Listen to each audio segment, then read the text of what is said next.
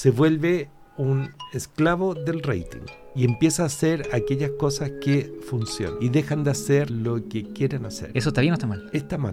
Punto. Porque finalmente tú viniste a un medio a contar algo. Cuenta. Déjame ilustrarte con un cuento de la media española. Va el adulto y el niño caminando con un burro por el campo. Llegan a una ciudad y todo el mundo se ríe de ellos. Le dice son un tonto que porque no van arriba del burro. Se suben al burro y en el siguiente pueblo los critican porque le dice, oye, están maltratando al burro. Entonces se baja el adulto y dejan al niño. Y en el siguiente pueblo critican a los dos porque el niño va arriba en edad media. Siempre ha habido alguien que va a encontrar que lo que estás haciendo está bien o está mal y te va a criticar y va a criticar tu enfoque y todo lo demás. Eso forma parte del ser humano. Bienvenidos al podcast de Nico Orellana.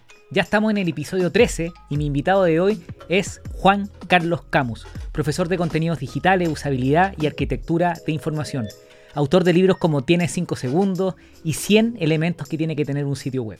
Fue el primer director de medios digitales de Copesa, uno de los grupos periodísticos chilenos más importantes. Conversamos de los inicios de los medios digitales, construir audiencias sin ser esclavos de ellos y mucho más.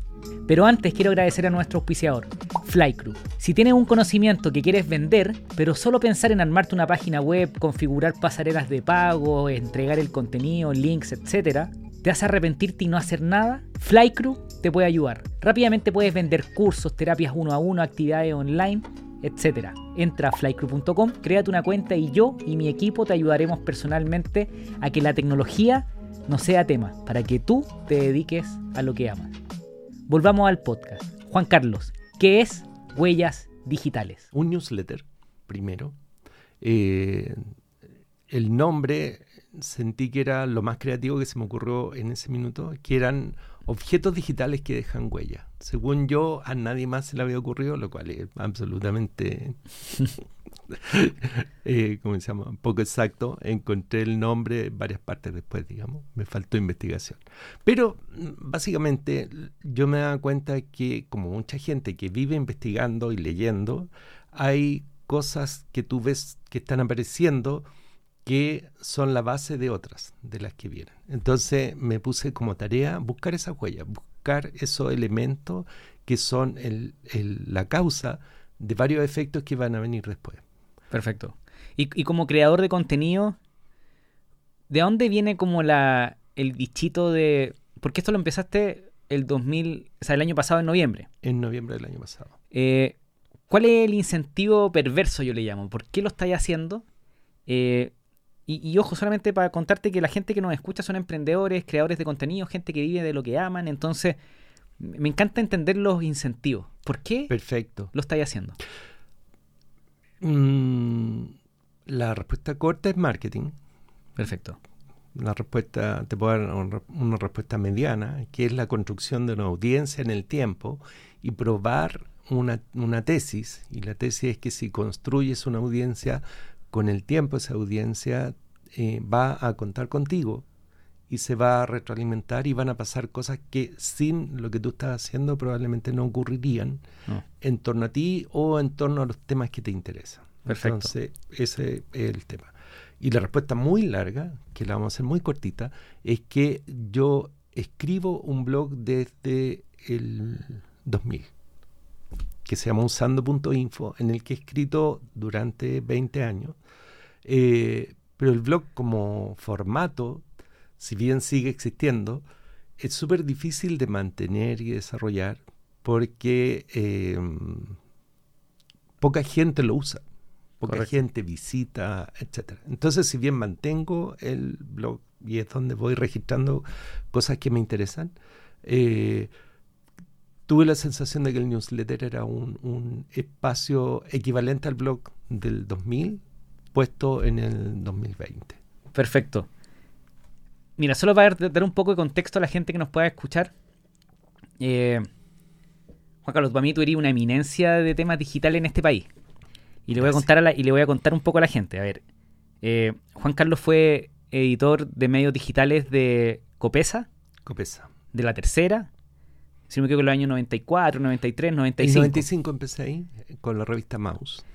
Y, yo tengo una historia con la revista Mouse. Yo la revista Mouse, cuando era niño, 10 años, la empecé a coleccionar. Eh, porque la Era- revista salió en 94, si no me equivoco. El 95, septiembre 95. del 95. Era la idea, era, la hicimos con Coleccionable. ese- Claro, Claro, en ese tiempo yo la empecé a coleccionar porque en mi casa existían los Icaritos.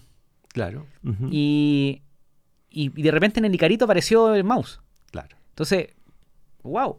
Y para que pa- se me cayó el carne completamente, pero los Icaritos eran una especie de revistas eh, recortables donde te ayudaban a hacer las tareas para el colegio. Tal cual. Entonces, había que tener las Icaritos porque iba a poder hacer las tareas del colegio. En ese tiempo no había internet, no había ni impresora o era difícil.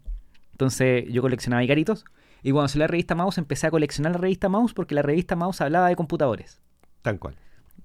En ese tiempo, eh, con un incipiente internet, porque había internet, pero casi que no andaba. De hecho, la revista eh, y los temas los pauteamos pensando desde el inicio en personas que no tenían computador. Y Yo. principalmente eran niños y niñas que le iban a pedir un computador a sus papás y sus papás no iban a tener idea de qué se trataba y cómo elegir uno. Entonces lo que nosotros pensábamos era, era casi realismo mágico.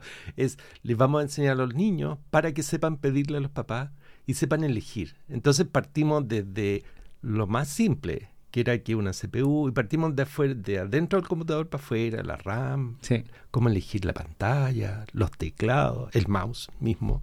total. Y de hecho, nosotros deliberadamente eh, no hablamos de Internet hasta como la sexta entrega, porque Internet no era el centro. Total. Entonces era con ese lado. Sin embargo, esa revista fue el primer emprendimiento de periodistas que tuvo un espacio en Internet. Y es porque, eh, estamos hablando del 95, en las reuniones iniciales, antes de que saliera la revista, me tocó discutir con las gerencias de si llevamos el contenido a Internet o no. Después de unas discusiones largas, logramos que aceptaran. ¿Y cuál era la, la- el susto de estos ejecutivos de medios? Perder la audiencia. Que la ¿Que, gente que iba se canibalizara? Claro, que la gente lo iba a leer ahí. Y no iba a comprar el lo tanto, No iba a comprar el diario. Era, era el súper problema. Es un tema que eh, yo tengo la sensación que Y ese problema duró hasta, hasta bien avanzado. hasta hoy día sigue Wow. estando ahí. Sigue, totalmente. O sea, de hecho todavía hay discusiones en, los- en los medios grandes, eh, lo, sé, digamos, sobre si dan la noticia de inmediato en Internet o esperan al noticiario de la noche o si no lo tiene nadie y están seguros, lo sacan en el diario del otro día. Eso todavía está pasando. Entonces, eh, yo tengo la sensación de que ahí hay, un problema no resuelto. El digital first, eh, lamentablemente, no es. Una realidad. Pero Bueno. nos estamos adelantando. Sí, sí, sí. Bueno, Juan Carlos, eh, ya, me, ya están escuchando. O sea, estuvo, yo creo que en el inicio de digitalizar medios. Sí. Probablemente el primero. Podría ser. Ah, No, no, no. O sea, habíamos, había un, un grupo de colegas, digamos, con los que estábamos trabajando. Estoy pensando, porque tú en ese tiempo, nuestra competencia era eh, la época, Ilun. Ah, perfecto. Entonces estaba, qué sé yo. Y estaban, iban avanzando en paralelo. O sea, todos estábamos haciendo cosas. perfecto. en, en ese minuto. Eh, y el que convencía mejor a su jefe Era, iba más lejos, porque en realidad los jefes no tenían idea. Imagínate, en ese tiempo, en Copesa, habían tres computadores conectados a Internet. Tres. Claro. Uno era el mío, claro, otro era el del gerente general y otro era el director del diario.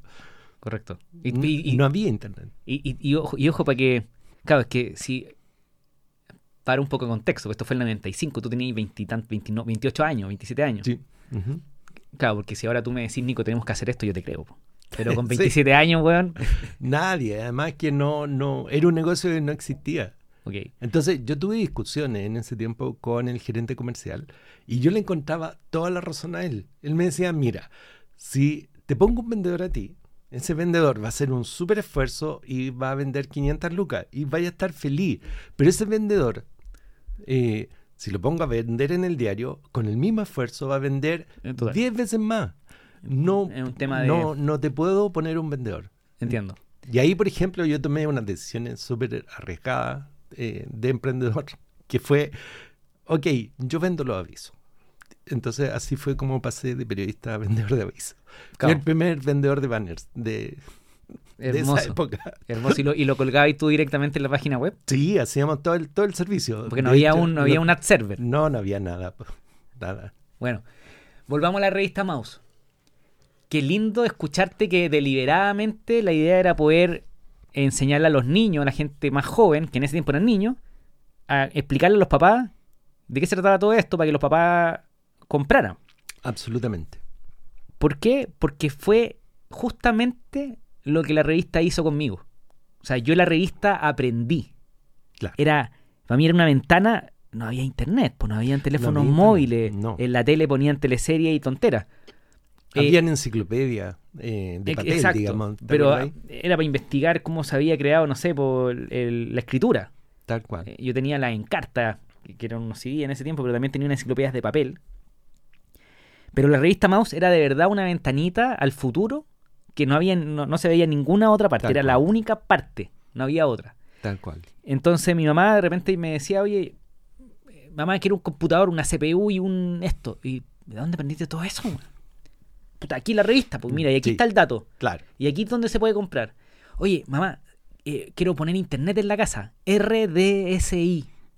¿Y dónde aprendiste eso? Aquí, pues. Claro. Y los tiene STC. Hay, Claro. que, hay que llamar, hay que. Y, y me decía, ya, pues llama. Eh, Eso. entonces, esa revista para mí me marcó mucho, pero además hay un momento en esa revista que creo que, que mirándolo ahora hacia atrás, me. Mi, mi mamá se cagaba la risa porque me decía, Nico, fuiste siempre igual.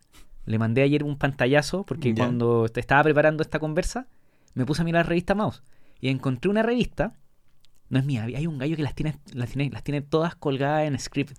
En serio. Ay, qué bueno. Tiene como 120 Perfecto. eh, ediciones escaneadas. Te voy a mandar el link después. Ya. Súper. Y, y me puse a mirar las editoriales porque yo sabía que había un momento en esa revista que me había, me había cambiado la vida. Que fue una vez que yo escribí un correo electrónico a la revista pidiéndole que me publicaran. Y me publicaron. Entonces el, el mensaje leía algo como, hola, soy Nicolás Orellana. Les comparto mi correo electrónico porque me gustaría hacer nuevos amigos por este medio. Saludos. Tenía 12 Qué lindo. años. 12 años, mira. No Qué recuerdo si, si alguien me habrá escrito para ser amigo, pero recuerdo la sensación de leer la revista y ver mi nombre en la revista. Tal cual. Y que por un medio digital, por mandar un correo, yo podía aparecer en un medio escrito que en ese tiempo era, Sí, era, era como estar en horario prime. po. sí. Impresionante. Eh, ¿Cómo fue para usted el aprendizaje de en la revista Mouse para lo que después fue todo el trabajo que han hecho en medios digitales? Mira, fue una cosa bien eh, extraña porque, primero, ninguna de las personas que estábamos ahí sabíamos eh, de construcción de medios digitales, ninguna. ¿ya? Yo era el que iba más lejos porque yo tenía una experiencia un poquito más larga, era el mayor de todo el grupo. Entonces yo tomé una decisión radical. Eh, cuando dije que había que estar en internet con la revista y la revista desde el número uno estuvo en internet. Eh, el- los gerentes me preguntaron ya, pero no, ¿quién, ¿quién la va a construir? ¿Quién la va a hacer? Entonces yo dije lo que todos esperaban que dijera, yo, po. en ese minuto yo no sabía nada de HTML, nada. Salí de la reunión, fui a hablar con un ingeniero que, eh, Lucho Acuña, que me dijo, ya mira, ven para acá. Y me mostró el código de la página. Me dijo, tú cambié esto y pasa esto. Perfecto. Esa fue la clase. Y él te mostró la página de la tercera, me imagino. No me mostró cualquier página, cualquiera. Me mostró el código, me dijo, "Eh, mira, el código en realidad es texto. Si tú lo cambias aquí, mira, pásate toda la tarde haciendo esto y vaya a ver. Así H- se hacen los enlaces y toda la cuestión. Listo. HTML4. O quizá era 3. Entré en ese rato. Entonces, con eso hice el sitio de la mouse. Lo construí yo. Pero tomé una decisión, además, eh, importante, que fue cada vez que iba aprendiendo algo, se lo iba enseñando al equipo. Perfecto. Entonces, toda la gente que trabajó en el equipo, eh, que eran periodistas, iba aprendiendo conmigo. Íbamos avanzando juntos. Y eso después lo llevé al equipo de la tercera. Y es porque cuando la mouse llevaba como un año, más o menos, yo decidí que como esto era coleccionable, lo más razonable era que hiciéramos CDs. Donde tú pudieras tener todas las revistas, porque siempre nos pedían los números antiguos y era súper difícil conseguirlo. Entiendo. Y no se podían poner en internet porque eh, por, eh, por el, el, ¿cómo se llama? espacio de almacenamiento no, no, no había la capacidad de poner archivos tan grandes como 4 megas. Entiendo. De hecho, la revista, yo fui a pedir los respaldos de la revista y descubrí con espanto que eh, los borraban. No. Todos. Los no había originales. nada O digital. sea, lo- No había nada digital. Y era porque la, los discos duros eran de 40 megas. ¿Ya? los discos duros de, de internos, Sí, los del computador. Eran de 40 megas. 40 megas. ¿Ya? Y la revista pesaba 4. Una edición de la revista pesaba 4 megas. Que es nada, pero pesaban 4 megas. Con eso lograban hacer el proceso de impresión. Para dar un poco de contexto, por ejemplo, cuando yo hago un reel de un minuto que lo subo a Instagram, ese video comprimido pesa 8 megas. Sí, no, si estamos hablando de la prehistoria. Entonces, lo que me dijeron fue, pero tenemos las películas. ¿Ya? ¿Y para qué le dije? Para reimprimir la revista cuando quieras. Ah, lo, lo... La película, porque la película era el- la base para el offset. Y con el offset podía ir reimprimir. Y ellos guardaban las películas. Y ahí... que era más fácil almacenarlo. Sí, obvio. Y ahí yo dije, pero esto está mal, esto no es digital. Entonces escribí un paper de dos páginas para aclarar mi idea y se lo presenté a mi editorial, la Inés María Cardone, donde decía que Copesa tenía que mirarse a sí mismo como una empresa que hacía contenidos y no que hacía impresiones en papel. Y que ese contenido era el que íbamos a poder redistribuir en diferentes plataformas. Porque en ese minuto yo dije, obvio, el texto, no sé, no, o sea, después lo voy a mandar por internet, lo puedo leer, puedo hacer muchas cosas con él. Y Correcto. eso decía mi paper. La Inés María se lo pasó al gerente general y el gerente general me llamó. Yo dije, este es o mi último día o mi primer día de algo distinto. Obvio. Me llamó y me dijo, me conoció porque no, yo no sabía quién era, eh, Juan Carlos Larraín, y me dijo, eh, Juan Carlos, eres el único periodista que entiende para dónde va la cuestión y entiende cómo yo veo este negocio.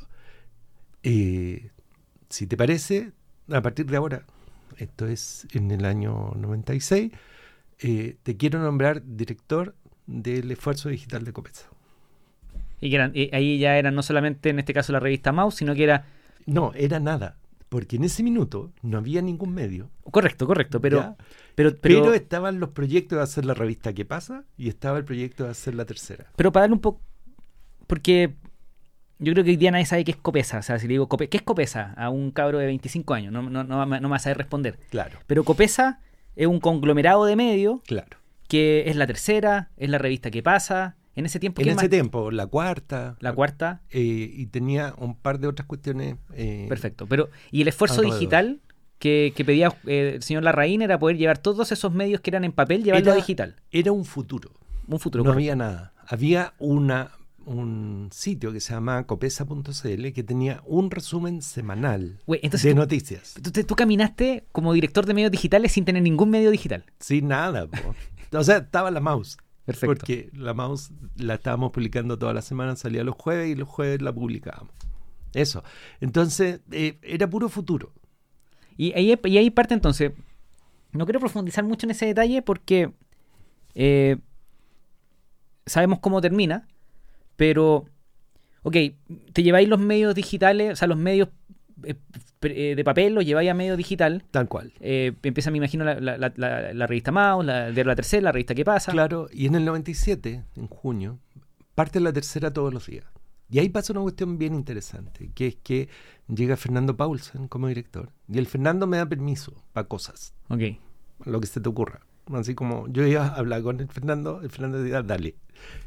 ¿Qué se te ocurre ahora? Y puras cuestiones así. Pero era, era, era un absoluto eh, pasa, cuéntame y sigue. No era, o sea, no era ni pedir perdón ni nada. Él apoyó todo lo que estábamos haciendo y por lo mismo le estoy eh, muy agradecido. Y pasó que hubo un, un evento que fue que un juez prohibió informar de algo. Un caso de narcotráfico. Esa, esa historia, esa historia Fernando la contó, parece. Sí, en un, muchas en un tolerancia cero. Y quizá. él con Fernando, con el Pero por Alfonso, favor. eh, con el Alfonso Gómez, etcétera, toman la decisión de publicar fuera de Chile.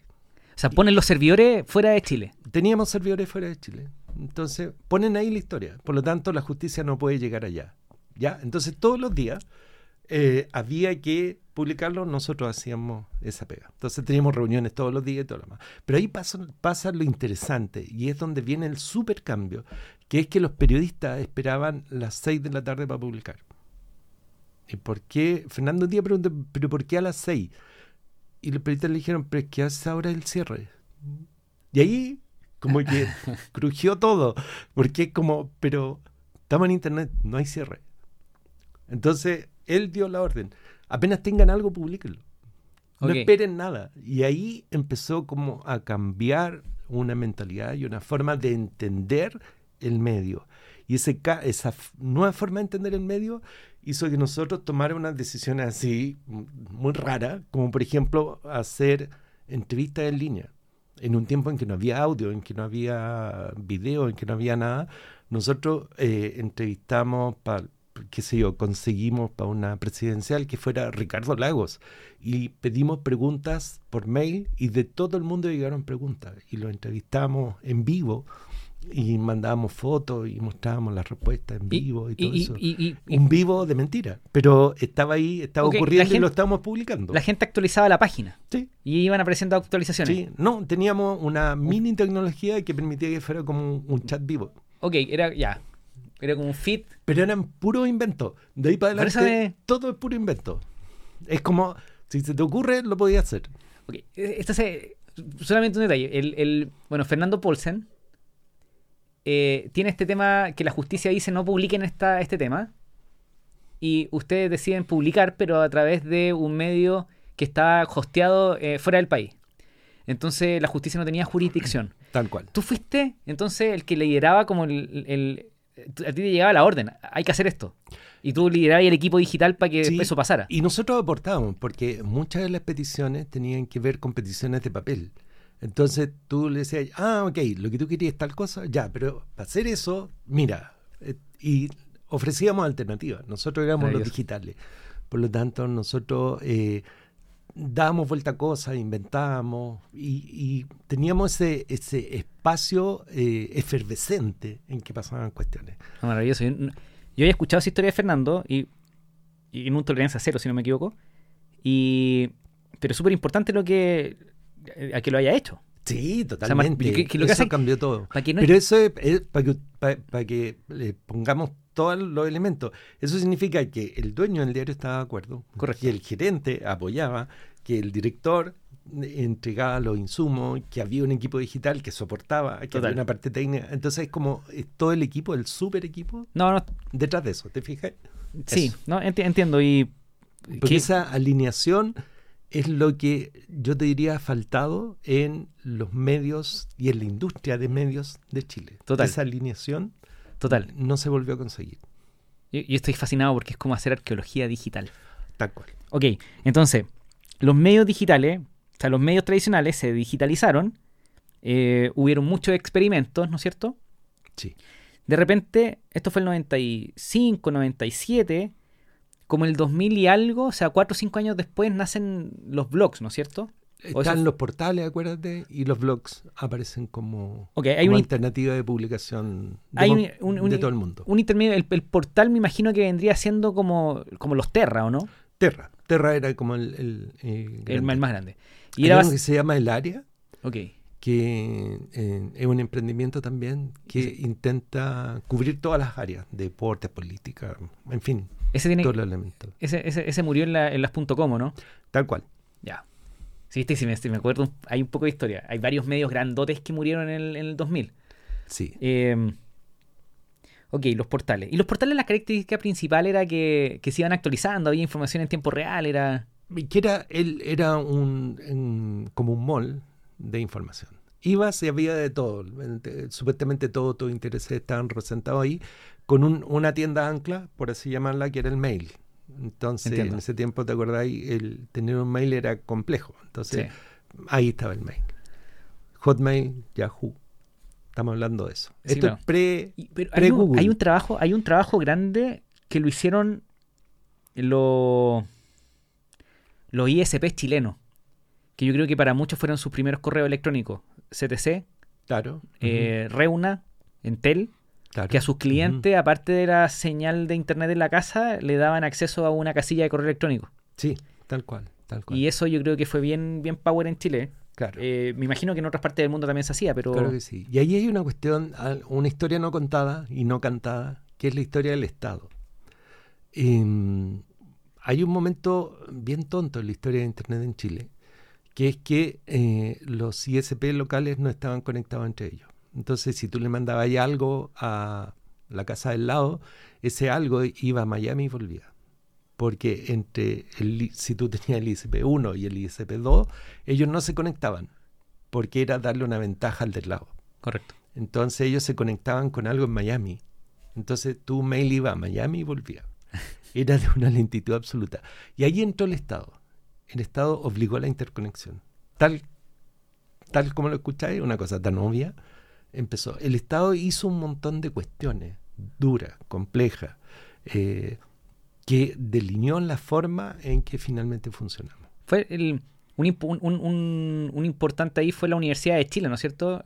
La Chile desde el principio. O sea, El Departamento de, de Informática de la Y Chile. dentro de la de Chile, el, eh, José Miguel Piquer y Patricio Paulete, tengo la sensación de que son las personas que Sí, claro. entendieron bien de qué estábamos hablando y que le dieron forma a todas las cuestiones con las que estábamos trabajando.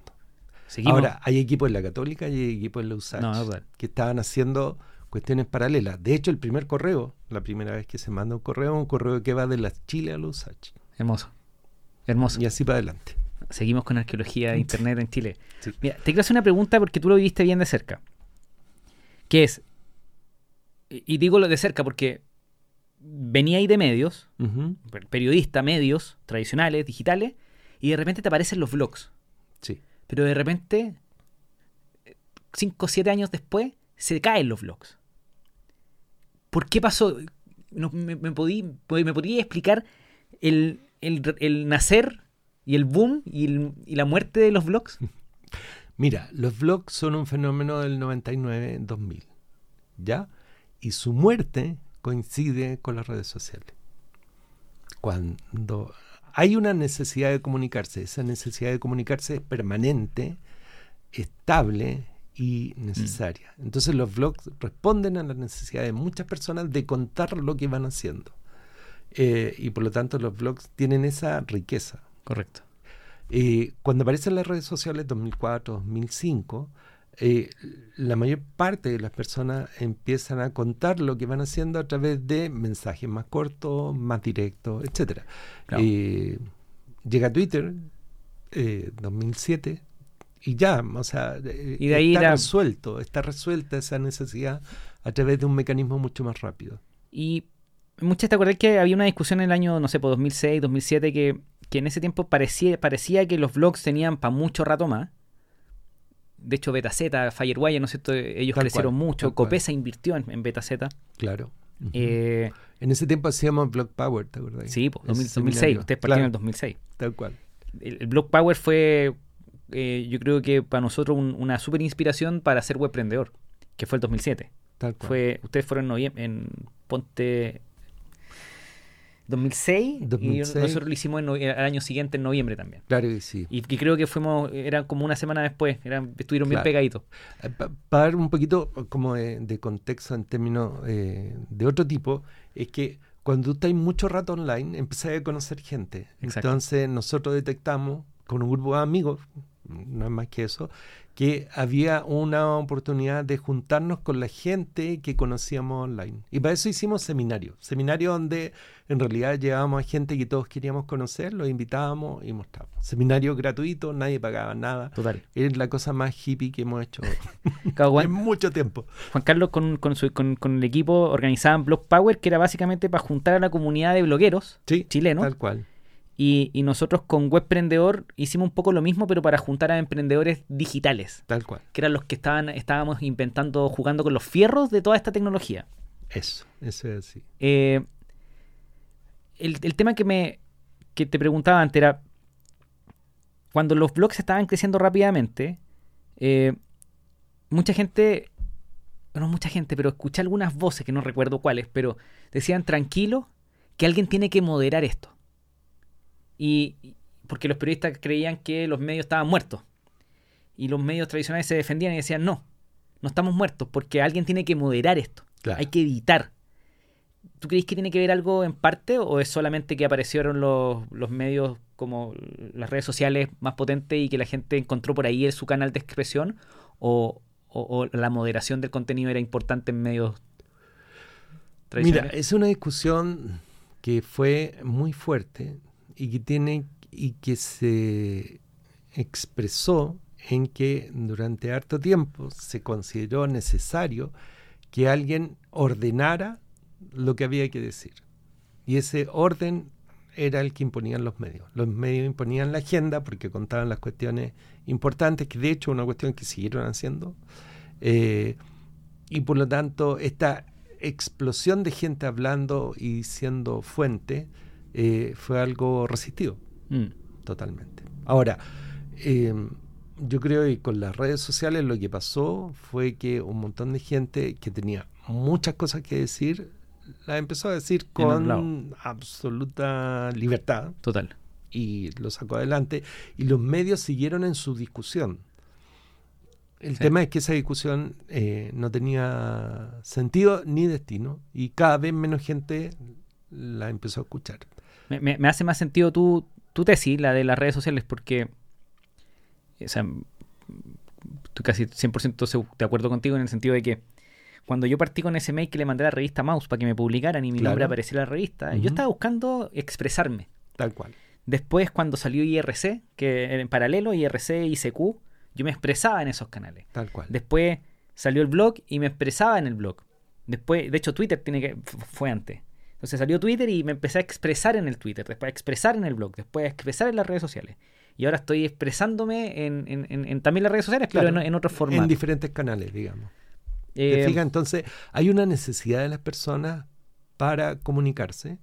Y ese comunicarse no, no significa necesariamente eh, decir algo, sino que muchas veces es sentirse representado por algo que alguien dice. Y por lo tanto, cuando tú lo lees, tú dices, ah, sí, eso es. Y responde, y qué sé yo, participas. O por lo menos sientes que lo que tú estás pensando tiene un correlato en la sociedad en la que estás viviendo. Por fin alguien dijo lo que había que decir. Que es, un poquito esa búsqueda de la identidad, tal cual, la naturaleza gregaria del ser humano. Es muy natural. Ya nosotros no, o sea, nos sentimos bien cuando nos juntamos. Que si hay un concierto en una plaza pública y tú llegas y hay mucha gente y todos lo pasamos bien, tú sientes que eres parte de esa comunidad. Aunque esté en desacuerdo con un montón de ideas políticas, no, por supuesto. lo que sea, pero hay, hay puntos de unión, que es el hecho de que estamos juntos y nos sentimos bien juntos, digamos. Eso es todo. Ok. Y eso tengo la sensación de que los medios digitales lo aceleraron. Total. ¿Medios digitales te refería a la...? Todos. Todos los, los medios a través digitales a través de los cuales tú logras desarrollar esa comunicación. No medios de comunicación digitales, que sería ya el, la, la parte prensa, la parte periodismo. Perfecto. Mira, quiero saltar, me voy a pegar un salto. Me, dio un poco de vértigo toda la conversación que hemos tenido porque es hartas cosas, ¿no es cierto? Sí. Eh, pero, y hartas cosas que pasaron volando, pero. y que no nos dimos ni cuenta, pero. es una locura. Y de la que fuimos protagonistas. Totalmente. Sí, yo me siento porque estábamos ahí, porque escribimos, porque armamos, porque generamos eso. Y, y, yo quiero seguir siendo protagonista. Yo, yo, sé que tú también estás trabajando en eso. Y protagonista en el sentido de que me gusta estar muy pendiente de las tendencias para poder agarrarlas, probarlas, porque yo me dedico a esto, entonces me, me, me, interesa mucho conocerlas. Pero me quiero pegar el salto a lo que estamos viendo hoy día, 2023, después de una pandemia, después de, de un montón de cosas que han sucedido, eh, en lo cultural, ¿no es cierto? Eh, en lo político, en lo económico. Eh, estamos en momentos bien bien loco, o sea, está pasando harto. Eh, o quizás no, y está siendo amplificado por, por, otros, por, otros temas, pero vamos a las redes sociales o al contenido que se genera hoy día.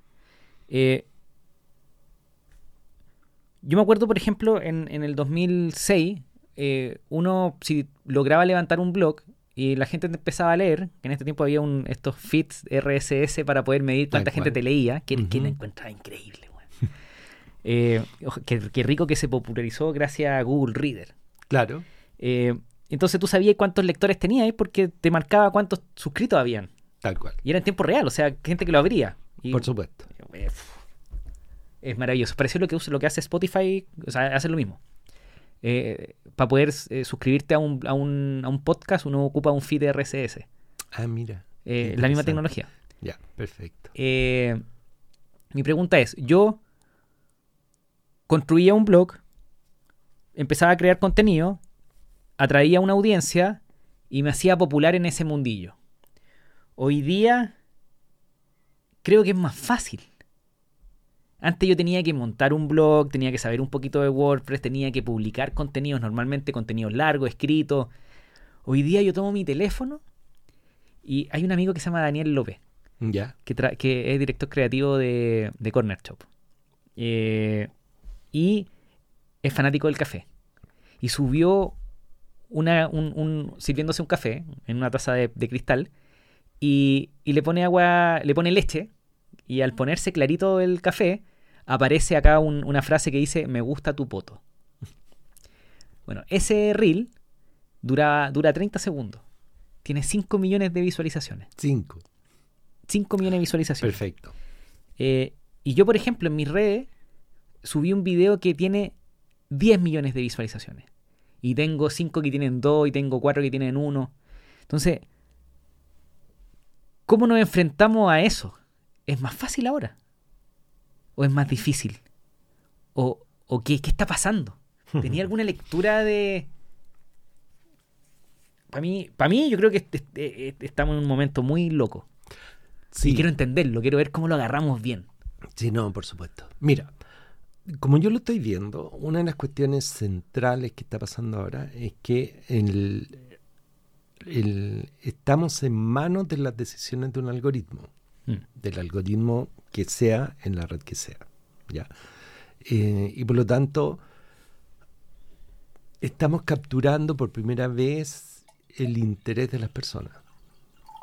¿Ya? ya no es solo la audiencia a la que tú puedes llegar, lo que antes se conocía como alcance, Claro. que es mis seguidores y los seguidores de mis seguidores, es como el universo Claro. al que puedo optar. En este minuto es un algoritmo y por primera vez tienen la oportunidad de llegar al conjunto total de lo posible de la plataforma en la que estés trabajando. Estamos llegando además a enfrentarnos con el problema central de lo que decían los medios al principio.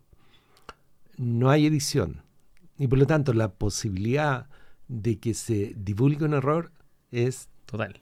total y absoluta y está pasando. Y Total. está pasando hoy día, ¿ya? Eh, no te quiero decir que todos los días se dice algo de esto, pero es real. Por ejemplo, ayer en la frontera en Texas, en, en México, entre México y Texas, se juntó una cantidad tan grande de inmigrantes porque todos supieron que ese día abrían la frontera y que se podía entrar a Estados Unidos eh, de manera fácil. ¿Por qué? Porque por redes sociales se dijo eso. Y, Tuvieron que cerrar ese paso. y- Porque y era una noticia falsa. Era falso. Y así todos los días. Eh, qué sé yo, en Nigeria, no sé si, si habéis visto el problema que tienen. No. En Nigeria hay una cuestión muy interesante porque el gobierno decidió que van a trabajar solo con monedas digitales. Ok.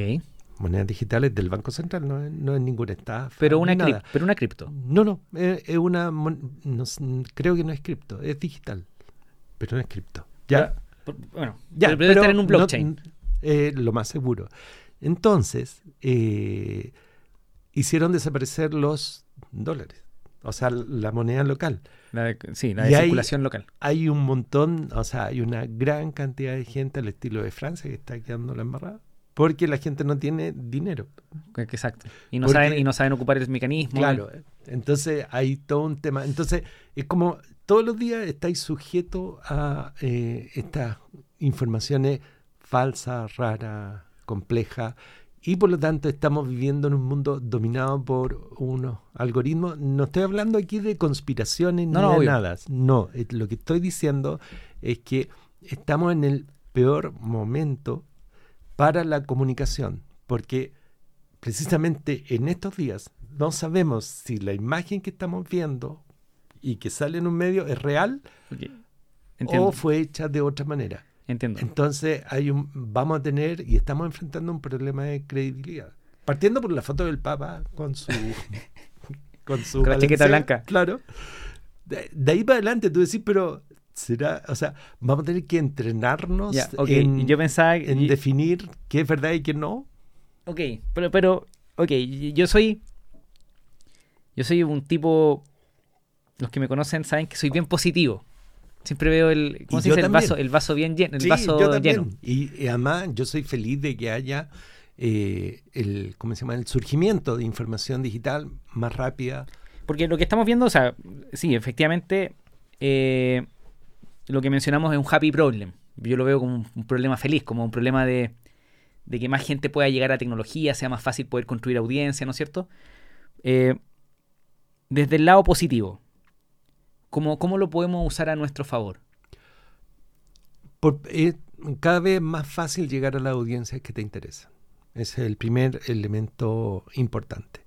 Es, eh, es fácil comunicar, es fácil crear el contenido y es fácil distribuirlo. Eso es lo primero. Y por lo tanto, estamos en el mejor momento para comunicar, Perfecto, con, con, las, con las precauciones que hay que tener de... con las que haya que tener. El segundo es que el costo de comunicar ha bajado increíblemente. Mm. Cada vez hay mejores plataformas, mejores herramientas, mm, más fáciles de usar y con dispositivos que te generan una respuesta fantástica en, eh, en un costo que no tiene ni un sentido, digamos. Ya no tienes que tener super Total. cámaras para hacer las cosas, ni Total. super micrófono. Por lo tanto, el costo es muy bajo. Para la gente que no tiene idea de fotografía, pero hoy día un iPhone 13, por ejemplo, si no me equivoco, el 12, 13 para adelante, tienen gran angular. Sí. Y, eh, o sea, ¿qué gran angular? Por ejemplo, ese lente que está aquí es un gran angular.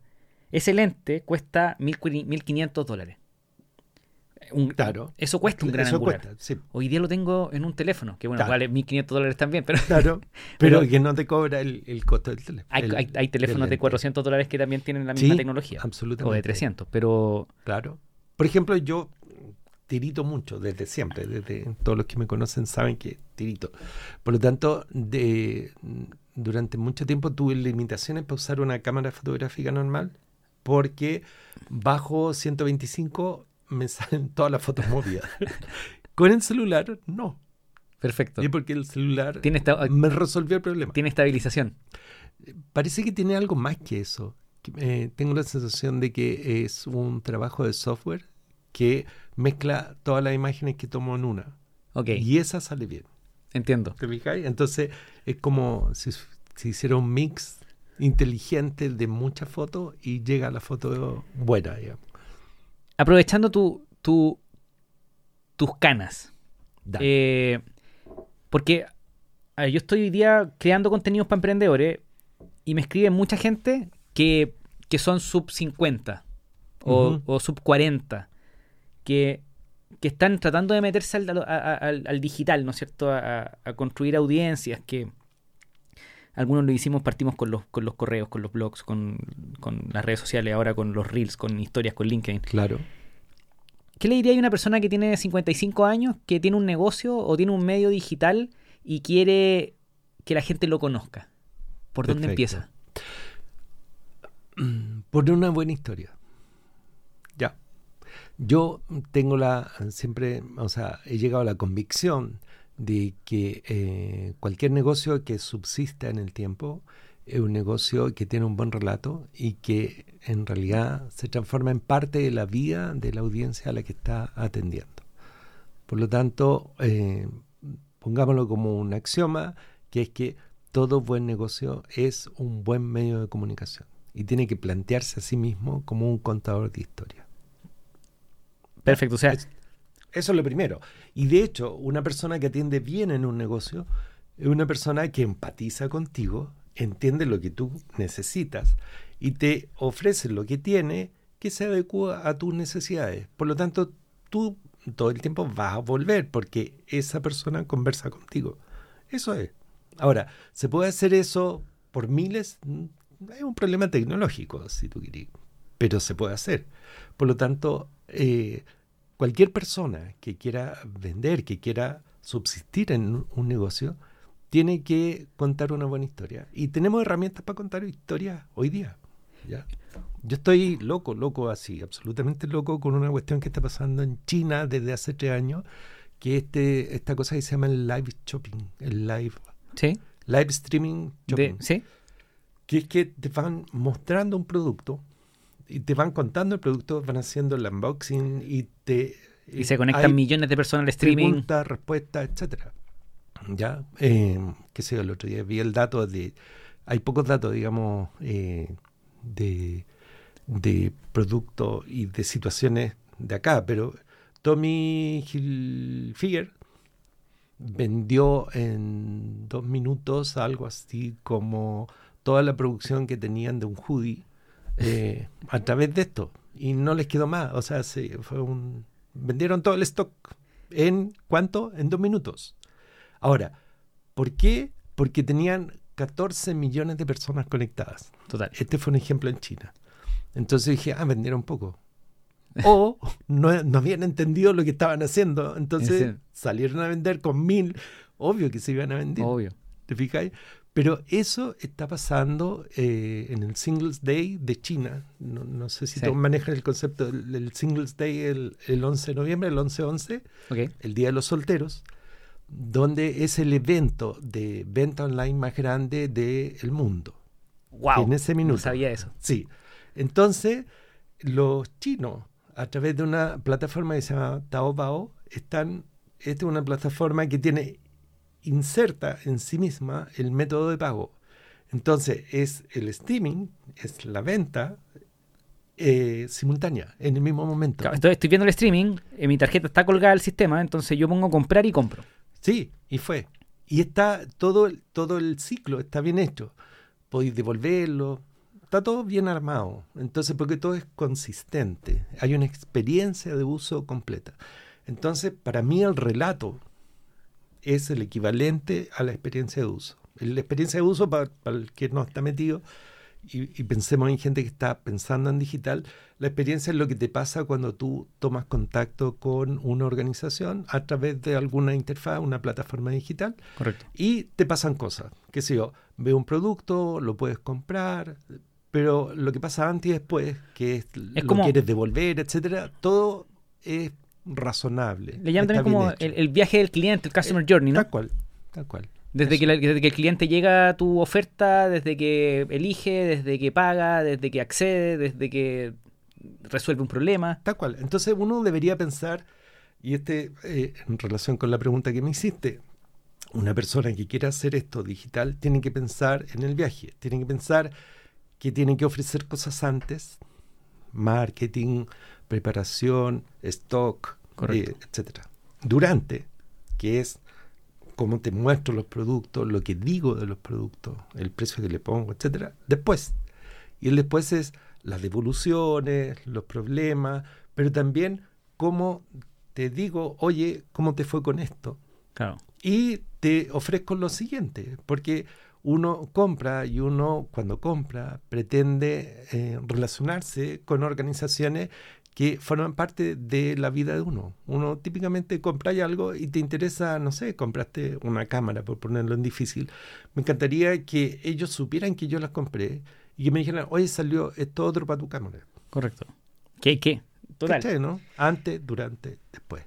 Déjame, déjame volver un poquito atrás. Entonces, tengo a la persona de 50 años que tiene un negocio, puede ser digital o no, o tiene un medio y, o digital o no, y, y se ve enfrentado a todas estas nuevas redes que, que, como decíamos, están, dependen de un algoritmo.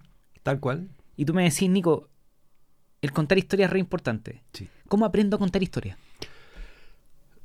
Es, yo diría que es natural, es consustancial a lo que hacemos. Una historia tiene que ver con eh, encontrar un elemento que humanice el objeto del que vamos a hablar.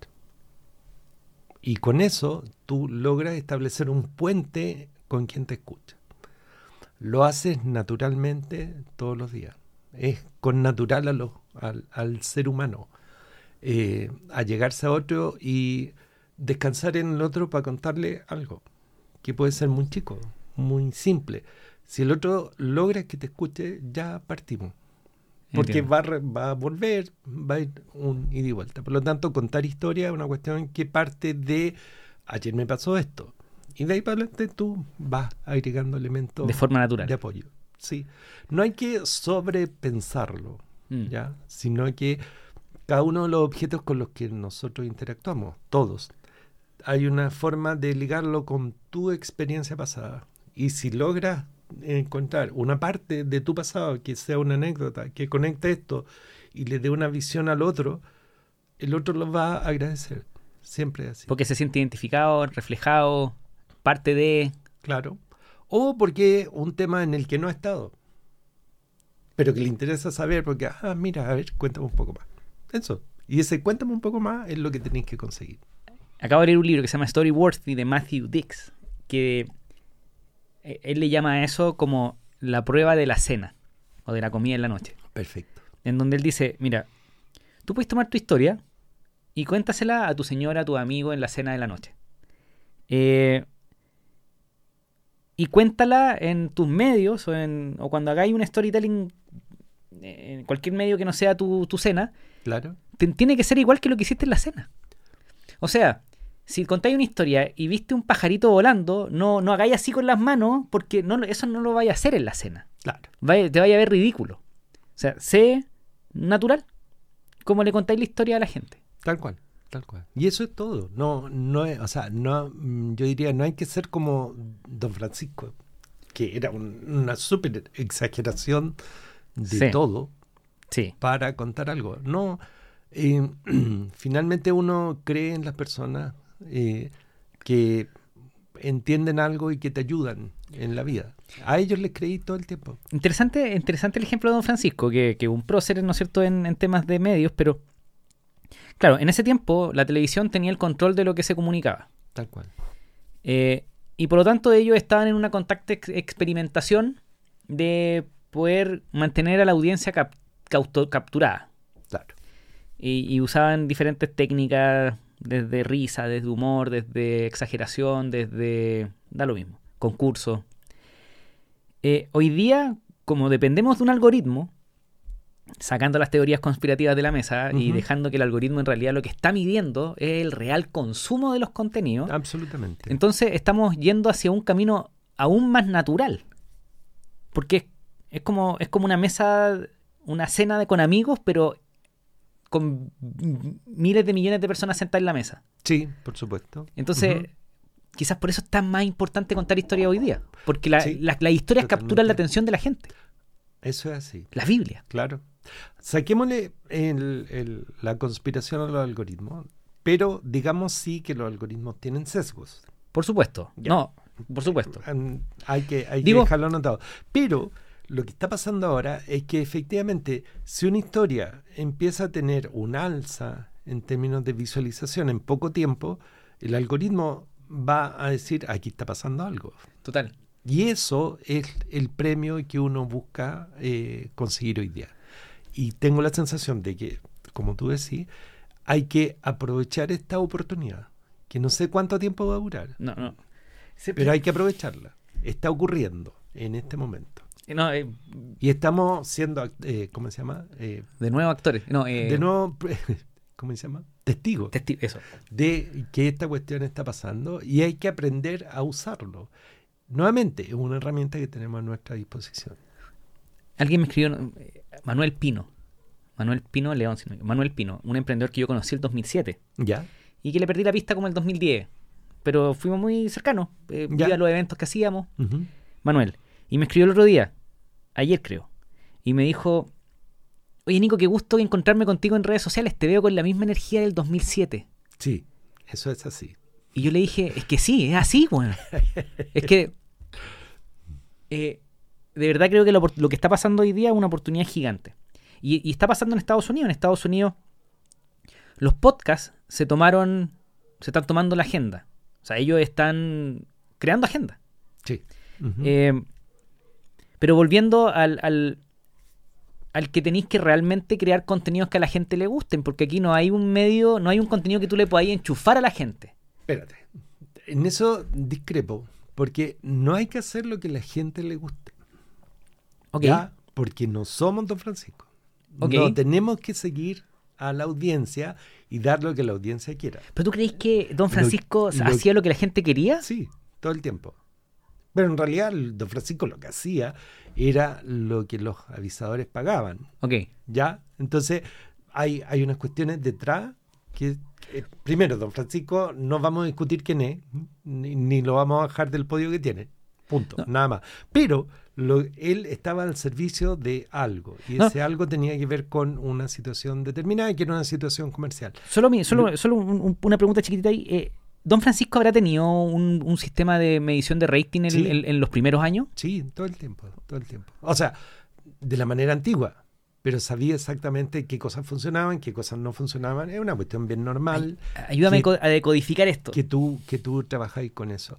Lo que pasa es que, mira, en, en los estudios, en todos los estudios que se han hecho en los últimos años sobre gente creando contenidos digitales, pasa que el, el- quien desarrolla contenidos se vuelve un esclavo del rating Correcto, y empieza a hacer aquellas cosas que funcionan correcto. y dejan de hacer lo que quieren hacer porque van siguiendo los likes.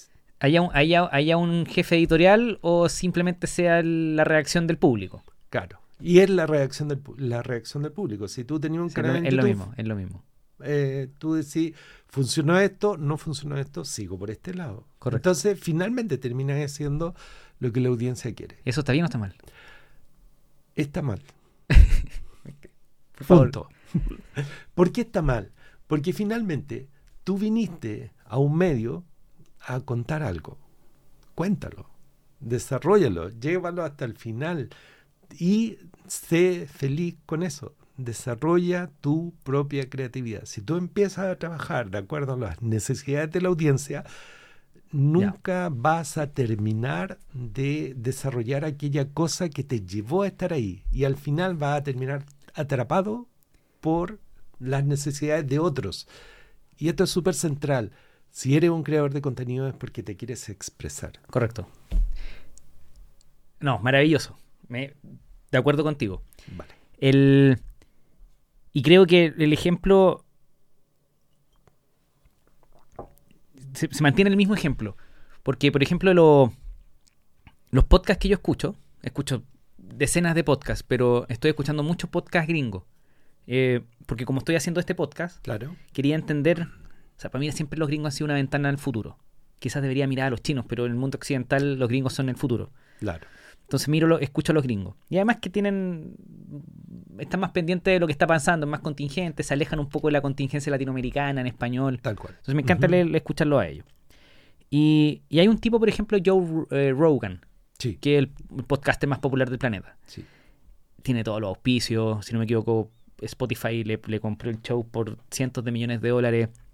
Y Joe Rogan hace lo que él quiera y lo que a él le gusta. Pero ha pasado algo curioso porque al no responder a lo que quiere el público, porque por ejemplo, si no me equivoco, invitó a un psicólogo canadiense que se llama Jordan Peterson, que, que ha sido cancelado por algunos grupos. Sí. Da lo mismo porque habla de eh, temas de, ca- de cambio climático, que él, él- él dice que quizás no es tan como, como muchos lo, lo- lo presentan, que hay un problema, pero que, que- que no es como todos lo presentan. Eh, pone temas de, de... Él tuvo problemas con las vacunas, de hecho, hablan contra. Exacto. Eh, pero no, yo no diría que Peterson es un antivacuna. No, no, te digo en el show. En el Exacto. show de Rogan pasó eso, digamos. Eh, Pero yo, yo escuché todas las conversaciones. Son conversaciones muy... Pero fuera de eso. Una audiencia o un movimiento fuerte en redes sociales va y dice a Joe Rogan, oye, yo no quiero ese contenido en tu medio. Claro. Cámbialo. Eso. Y, y tanto que las acciones de Spotify se cayeron al piso. Porque empezaban a pedirle a Spotify que bajara el show. Tal cual. A lo que el CEO de, de Spotify, que dicen que es un pequeño tirano, les dijo, púdranse, literal. Perfecto. Y, y Joe Rogan sigue con su contenido, haciendo lo que él quiere. Quizás estoy equivocado y quizás él, eso es lo que quiere la audiencia. Lo que pasa es que, mira, yo siempre digo que hay gente para todo. De hecho, hay gente para todo. correcto. ¿Ya? Eh, déjame ilustrarte con un cuento del año 1200, Edad Media Española. Se llama el, el- el adulto, el niño y el burro. ¿Ya?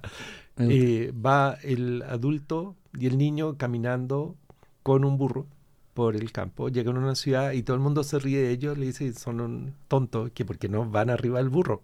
Se suben al burro y en el siguiente pueblo los critican porque le dice, oye, están maltratando al burro. Entonces se baja el adulto y dejan al niño. Y en el siguiente pueblo critican al- a los tres, o sea, a los dos, porque el Niño iba. el niño va arriba, entonces se pone al revés.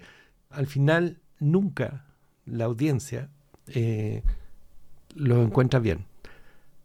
1200, o sea, estamos hablando de una cuestión que tiene edad media, o sea, siempre ha habido alguien que va a encontrar que lo que estás haciendo está bien o está mal y te va a criticar y va a criticar tu enfoque y todo lo demás. Eso forma parte del ser humano. Por lo tanto, mi punto de vista es que un creador de contenido, una persona, llega a un espacio a contar algo, eh, tiene que ejecutar su rol, su show, y tiene que sacarlo adelante, tiene que tener claro para dónde va, qué quiere decir, por qué lo quiere decir, y sacarlo adelante.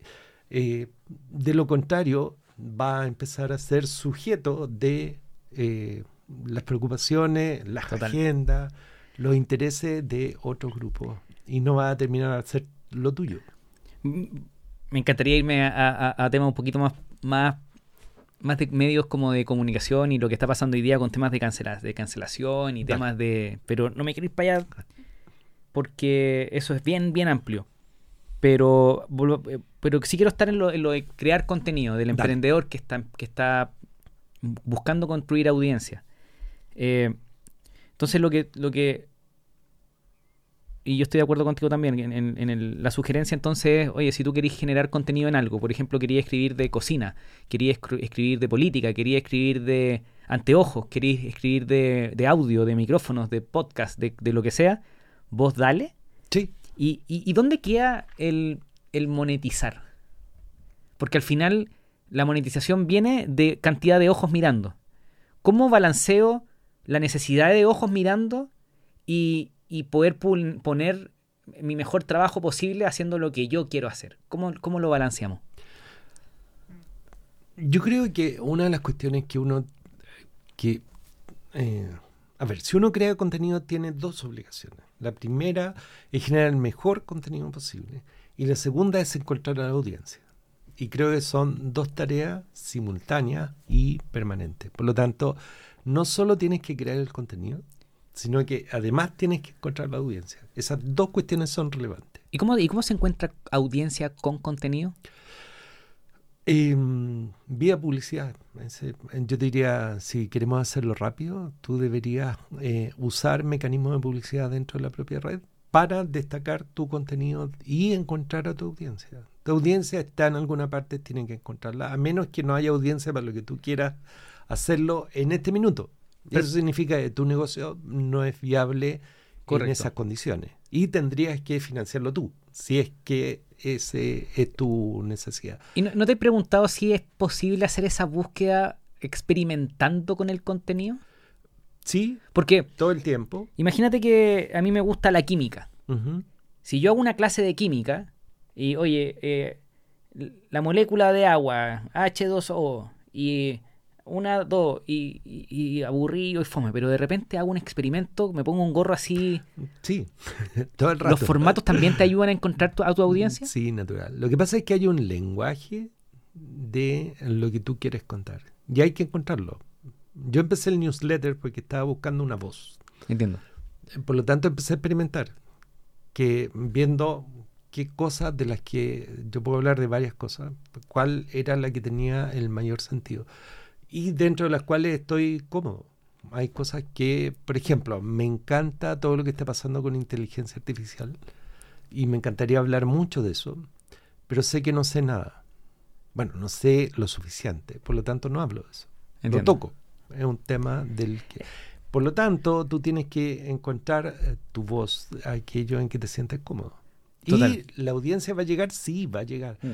Ahora, puede ser que no haya audiencia para lo que estoy hablando en ese momento, totalmente. Es muy posible. Tú, tú decías algo súper que pasa muy piola, pero lo quiero agarrar. El hablar de lo que sabemos, yo creo que es clave para crear contenido, porque si te empezáis a generar contenido en un tema que no manejáis bien, te vaya a quedar corto muy rápido. Y vas a cometer muchos errores. Y eso va a alejar a la audiencia que estáis capturando. Claro, porque hay un montón de gente que sabe más que tú y que le interesa lo que estás diciendo y que se va a dar cuenta que tenés Quería un impostor real. hoyos. hay parte que no estás Total. abordando adecuadamente. Y por lo tanto deberías tener cuidado con aquello que está pasando. Yo en eso soy... Y esa, y esas audiencias son bien jodidas porque yo me acuerdo en tecnología, por ejemplo, eh, estoy pensando, eh, ah, si tú venís, como se puede decir, Java, y alguien venía y decía JavaScript, eh, tú decís, ah, ese one no, no, No, no- no es de los nuestros, Claro, está fuera. Claro. Y, y si alguien se pone a hablar de esos temas y no entiende la- claro. ¿Cómo La- se dicen? las cositas chiquititas de... Claro, tú te das cuenta que en realidad no... no Y lo, y lo, Le- descart- le y lo quita- descartáis simplemente. Claro, le quita credibilidad a aquello que tú estás haciendo. Por lo tanto, yo tengo la sensación de que eh, no hay que saberlo todo, pero sí hay que tener al menos el conocimiento necesario y la experiencia para poder contar desde, desde la óptica del que ha hecho, Total. más que de lo que está pasando hoy día, que es el que ha leído. Que el síndrome de Twitter. Tú leí cinco cosas y tú ya sabes. Eres experto. Bueno, pasa mucho. Hay una generación completa que, que vive, que, que se alimentó de Twitter, parece. Sí, totalmente. Eh, ok, entonces, crear el mejor contenido posible. Sí. Conocerlo, ser, ser- tener experiencia en el tema. Tener experiencia, a lo mejor no conocerlo, porque eh, una de las cuestiones interesantes que está pasando ahora es que uno puede decir, de esto sé todo esto, e ignoro todo esto. Total. Listo. Yo siempre, yo siempre, eh, para el que nos pueda estar escuchando, yo siempre digo eso. Por ejemplo, eh, ha- hablé con, con Thomas Kimber de Y nos pusimos a hablar de temas de sustentabilidad y yo le digo, bueno, no, no entiendo nada. Así que aquí estoy para que me enseñé. ¿Cómo se Claro. dice? ¿Empresas de triple impacto? Claro. Em- ¿Empresas sustentables? ¿Regenerativas? ¿Cómo se dice? Claro. Para que el one que me escuche diga, oye, el Nico no entiende nada. Claro, y que sí. claro, sí, no entiendo nada. No entiendo nada. Y- pero estoy disponible para empezar a escuchar y hablar de este tema. Y llevar este tema, levantarlo, porque me parece que es relevante. Y buscar la audiencia. Buscar la y en esa búsqueda de la audiencia. tú me decís, Nico, puede ser publicidad, puede ser buscando nuevos formatos, eh, eh, buscando, el, el- buscando la voz. Tal cual. Porque hay, hay eh, temas de los que deberíamos estar hablando. No son noticias, pero están pasando. Y por lo tanto, nosotros deberíamos eh, encontrar la forma de conectarnos con ese tema y, y encontrar quiénes están hablando de, de ese tipo de temas. ¿Por qué digo esto? Porque yo trabajo con un mo- montón de creadores de contenidos que venden temas de que, no te voy a decir, pero tarot, espiritual, temas de conciencia, temas de salud, da lo mismo. Claro. O sea, múltiples verticales. Y, y algunos me han dicho, Nico, lo que pasa es que mis temas no a la gente no le interesan. Y digo, ¿no será que, los, que, que- que la voz que estáis encontrando, que el formato que estáis encontrando no es el correcto? Porque yo creo que tus temas sí le interesan. Eh, alguien hizo un estudio, Jonah Berger, del libro Contagioso, Contagious, que él tomaba la- las notas de prensa del New York Times y analizó toda la base de datos de todas las notas y cuáles eran las que tenían más tráfico. Y se dio cuenta eh, que, por ejemplo, las notas científicas eran más populares que las políticas. Las científicas. Claro. El típico nuevo estudio analiza que tú puedes hacer esto y esto otro. Entonces, eh, muchas veces es el formato el que está fallando. Sí, y además hay, hay una cuestión, em, déjame conectarlo con un trabajo que hizo un chico que se llama Dim- Dmitry Chiskin, eh, un nombre muy ruso, pero él trabajó, es británico. Son secos los rusos. pa- y él desarrolló un modelo que se llama el de necesidades del usuario. Lo hizo trabajando en la BBC. Y descubrió que eh, etiquetó todas las noticias en seis categorías. Perfecto. Las categorías van a ser lo interesante. Y descubrió que eh, ciertas categorías que publicaban menos contenido tenían tanta visualización como las que publicaban más contenido. ¿Cuáles son las que publican más contenido? Era la categoría man- eh, estar al día, est- estar actualizado. Pero habían otras, er- son seis las categorías en el modelo 1, y las otras eran eh, enséñame. Entonces, él, la pregunta era, ¿por qué va uno al medio? Y una era para estar al día. Pero había otra que era enséñame y había otra que era entretenme. Eso, entonces eh, hay N formas de llegar al contenido. Total. Entonces tú puedes entretener con tarot. Total. Sí, puedes. Pero también puedes enseñar con tarot. Y puedes actualizar qué está pasando hoy día con el tarot. Entonces, si tú te fijas con esas necesidades de usuario, tú usando el tarot como ejemplo, puedes hacer las tres cosas. Puedes tirar las cartas para tal político. Total. ¿Cachai? Y O sea, eso es ahí, como... ahí podéis mezclar Claro. entretener, enseñar y actualidad. Tal cual. Y son seis categorías. Entonces, la otra categoría, que vale la pena seguirlo y mirarlo, te permiten entender que la gente se conecta con los demás no solo para estar al día. Se conecta porque necesita ser parte. Entonces, una de las categorías es conéctame para que yo me active en tal cosa. Entonces, Mm. qué sé yo, tú quieres saber de cambio climático, pero en realidad tu interés, tu necesidad es saber cómo reciclar en tu ciudad. Y te das cuenta que no hay reciclaje en tu ciudad. ¿Hay algo que yo pueda hacer al respecto? Listo. Y ahí hay una acción. Total. Entonces, el formato, y, pero es la conexión con la audiencia. ¿Por Mm. qué están hablando conmigo? ¿Por qué me están escuchando? Entonces, en conclusión, yo creo que audiencia, o sea, si a ti te interesa algo, es probable que haya una audiencia lista para ti. Sí. Eh, o que tú puedas desarrollarla. y popularizarla también. Sí, tal cual. O sea, Y levantar temas y qué sé yo. Tema- temas que generalmente, temas que podrían ser aburridos, masificarlos. Y eso hay, hay millones de, hist- de historias como esas, po. Sí. De hecho, estos gallos que, que hablaban de autos, los Top Gear en, en Inglaterra. Claro. Ellos tomaron, eran dos coleccionistas de autos, gente que le gustaban autos viejos, y lo popularizaron tanto que hoy día es uno de los shows más vistos del planeta. Que ven Mira. autos o sea, y que en su mejor tiempo, y creo que ya no están tan vigentes, pero era un show que veía muchísima gente. Claro. Entonces, tú podís tomar un tema que quizás no es tan popular y hacerlo popular, Absolutamente. siguiendo enseñando actualidad. Claro, o sea, la- las categorías de necesidad del usuario, uno incluso podría inventarlas porque esas son las británicas, pero uno podría traerlas para acá. ¿Por qué tú tomáis el diario?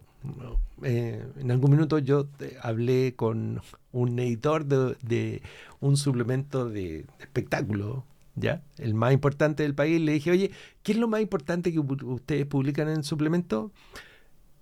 Y su respuesta fue una sorpresa. Me dijo, lo más importante es la, la cartelera del cine. Yo dije, pero ¿por qué? Si ustedes hacen entrevistas, traen a gente que ganó el Oscar. No, lo que pasa es que me dijo, es lo más importante porque es lo que te permite tomar una acción. Tú ves la cartelera y sabes que la película empieza a las 7. Dado eso, te conseguí una nana, tomáis un acuerdo con tu señora, con Correcto. tu pareja. Hacía un montón de acciones a partir de la, la cartelera del cine. Entonces, eso nunca puede estar equivocado. Y lo chequeamos siempre. Entonces, las razones por las cuales tú vas a un medio son las que tienes que descubrir. Y eso lo consigues conociendo a la audiencia. Hermoso. Eh, para ir terminando, para cerrar. Ok, traemos los ojos. Eh, ¿qué, ¿Qué forma hoy día que encontráis que son las más efectivas para poder monetizar ese, e- esos ojos que estáis capturando por tu propia cuenta? Construyendo tu propia audiencia. ¿Has visto algún modelo, algo que tú creas que, que nos puede ayudar a monetizar mejor que, que con marcas tratando de auspiciarnos nuestra historia, nuestros reels, nuestras cosas así? Tengo la sensación de que quienes se conectan con nosotros, a la audiencia a la que nosotros llegamos, tienen necesidades particulares. Yo estoy muy pegado con la idea de que tú, con esta idea, tú vas a un café y la persona que te atiende te pregunta lo de siempre y te trae lo que tú has hecho. Esa relación contigo y un negocio es algo que uno debería cultivar permanentemente. Por lo tanto, tengo la sensación de que la gente que se conecta con nosotros es gente que efectivamente quiere conectarse, necesita algo que nosotros tenemos y eh, que les falta a ellos, pero que sea eh, hecho a la medida. Ok. Tengo la idea que esa es la forma más efectiva de llegar a ese tipo de audiencia. Atender uno a uno, Total. atender eh, como en la historia personal. Ir a, ir a entender a, a la audiencia, hacerte familiar Sí, y personalizar una oferta para ellos. Tal cual. Yo les cuento una historia. Por ejemplo, la, la Caro Molina es una influencer de finanzas personales. Es una Mm. psicóloga en realidad, pero ellos se, ellos se, deno- se autodenominan como influencer financiero. Yo digo que no, se, no digan eso porque no me gusta esa palabra, pero bueno. Para mí una- es una emprendedora de las finanzas personales Ya, perfecto. y, y vende cursos, talleres y tiene este, una consultora, coach, psicóloga. Y a- anoche o antenoche hizo un lanzamiento y quedé rayado en cómo lo hizo. Tiene un newsletter. Ella primero tiene una audiencia como de 70.000 personas en redes sociales. Perfecto. Quizás más con TikTok 100.000, por ejemplo. Y los captura vía correo electrónico Perfecto. en activaciones previas. Y de repente cuando va a hacer su lanzamiento de su nuevo ciclo de cursos, los invita a todos a un en vivo, Perfecto. a un, como tú decís, a los live shopping. Claro. Los invita a un live shopping, pero los trae primero a inscríbanse y los mete a un grupo en WhatsApp. Perfecto. De ese grupo en WhatsApp les manda el link para conectarse al live, al live shopping. Ella lo hizo hace dos, tres días o dos días. Se conectaron 1500 personas más o menos. De esas 1500 personas, ella hizo una clase gratuita explicando, enseñando sobre finanzas personales. Perfecto. Oye, ¿cuáles son los cinco pilares para organizarte y llevar mejor tus finanzas personales? Para que la tarjeta de crédito no, no se te vaya fuera de control y no te racista, ta, ta. Eh, y cuando terminó la, la charla educativa, ya chicos, entonces, el que quiera, hay, hay tres formas de seguir. Uno, tú solo. Dos, aprendiendo, o sea, no, tres, de nuevo. Hay tres formas de seguir. Uno, o no haces nada y sigues podrido Claro. en tus finanzas personales. Sigue como está, digamos. O dos, aprendes por tu cuenta. O tres, aprendes conmigo. Claro. Y tengo este curso con el cual vamos a estar trabajando los próximos tres meses. Mira, cuesta cua- 400 dólares, pero hoy día cuesta 200. Perfecto. Y la gente le empezó a comprar en vivo. Y le ponía, yo compré, yo compré, yo compré, yo compré. 200, 197 dólares. Y, y se empezaba a generar como un efecto como de fear of missing out. Claro. Oye chicos, la promo va a estar hasta las 12 de la noche hoy día. Perfecto. Y la gente compra, y ella como que celebraba la compra. Perfecto. Y de repente metía, Está oye, chicos, para el que esté indeciso, mira, les voy a mostrar un testimonio de un cliente antiguo Perfecto. que compró el programa. Y, Perfecto. oye, qué rico eh, eh, eh, aprender con la Caro Molina. la, la, la. claro. Me cambió todo. Yo, viendo esto en vivo, me explotó la cabeza. O sea, yo decía, esto se, esto se aplica. Bueno, se llama, es una técnica de. Se, se llaman lanzadores. Perfecto. Es una técnica de lanzamiento de producto que tiene que ver con el live shopping Claro. y la postventa y después te empiezan a. a- te- El tema de los ciclos, el antes, durante y después. Tengo la sensación de que Eso es. hace mucha. Yo encuentro que esto se puede llevar a todos lados. Tengo profes de inglés, estos pueden hacer clases de inglés, pueden hacer clases de finanzas personales, pueden hacer clases de, Sí, de- de construcción de contenido, de storytelling, Absolutamente. de... Y, y una de las cuestiones que no hay que perderle el miedo es que no todo tiene que ser masivo. Exacto. O sea, puedo tener 10 personas en este programa Total. Y, ya vale, ya funciona, ya es bueno. O sea, no tienen que ser 10.000. Total. ¿Ya?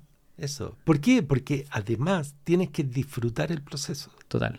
Porque si vendes 10.000, lo más probable es que no va a tener vida. Total. Y eso que te hace feliz porque lo estás contando y enseñando, va a ser un problema que vas a tener que delegar, vas a tener que contratar gente, te va a meter en un problema grave Exacto. por tratar de pasarlo bien.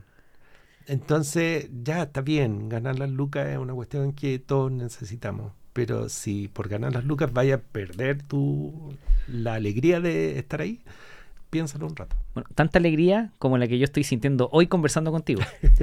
Porque efectivamente, estoy de acuerdo. El, yo en mi carrera profesional creo que he tenido la fortuna de poder haberle en- encontrado mi interés de una. O sea, Sí.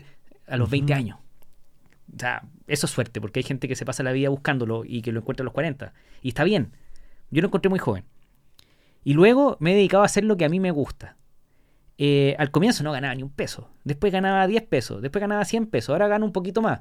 Y, pero, y tampoco soy millonario. Claro. Pero vivo una vida que me gusta. Estoy feliz. Y hago lo que me gusta. Y yo estoy seguro que si sigo haciéndolo, eh, el, el- el- el resultado es compuesto. Es como la inversión. Absolutamente. O sea, esto va a ir mejorando, va a ir mejorando y va, voy a tener más impacto. Entonces, estoy de acuerdo. Hagan lo que a ustedes les gusta, lo que los haga, lo que los hace feliz. Tal cual. Pero además, yo le agregaría algo. Crezcan con eso. Porque no es para siempre. Entonces, uno tiene que entender que en este minuto es feliz. Y que en algún minuto esto va a terminar. Pero eso no es el fin. Significa que tenéis la oportunidad de hacer algo más. Total. Y que tienes que seguir. Eh, creo que tú y yo hemos hecho eso un montón de veces. Yo he tenido tres o cuatro carreras a Sí, lo largo de mi vida profesional haciendo cosas diversas, distintas.